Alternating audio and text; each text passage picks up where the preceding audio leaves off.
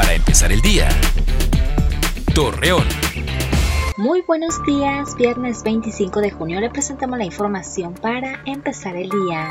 Aunque el Instituto Nacional del Fondo para la Vivienda de los Trabajadores modificó su sistema de puntos, el asesor inmobiliario en Torreón Chente Rubio señaló que con esta nueva dinámica será más sencillo obtener el crédito.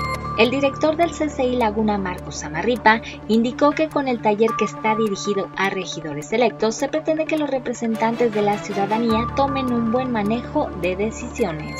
Jorge Luis Juárez, comandante de la Cruz Roja de Torreón, indicó que ante los riesgos a los que pudieran estar expuestos las personas que realizan diferentes actividades al aire libre, la institución cuenta con personal capacitado para brindar una buena atención de rescate y apoyo médico en caso de alguna emergencia.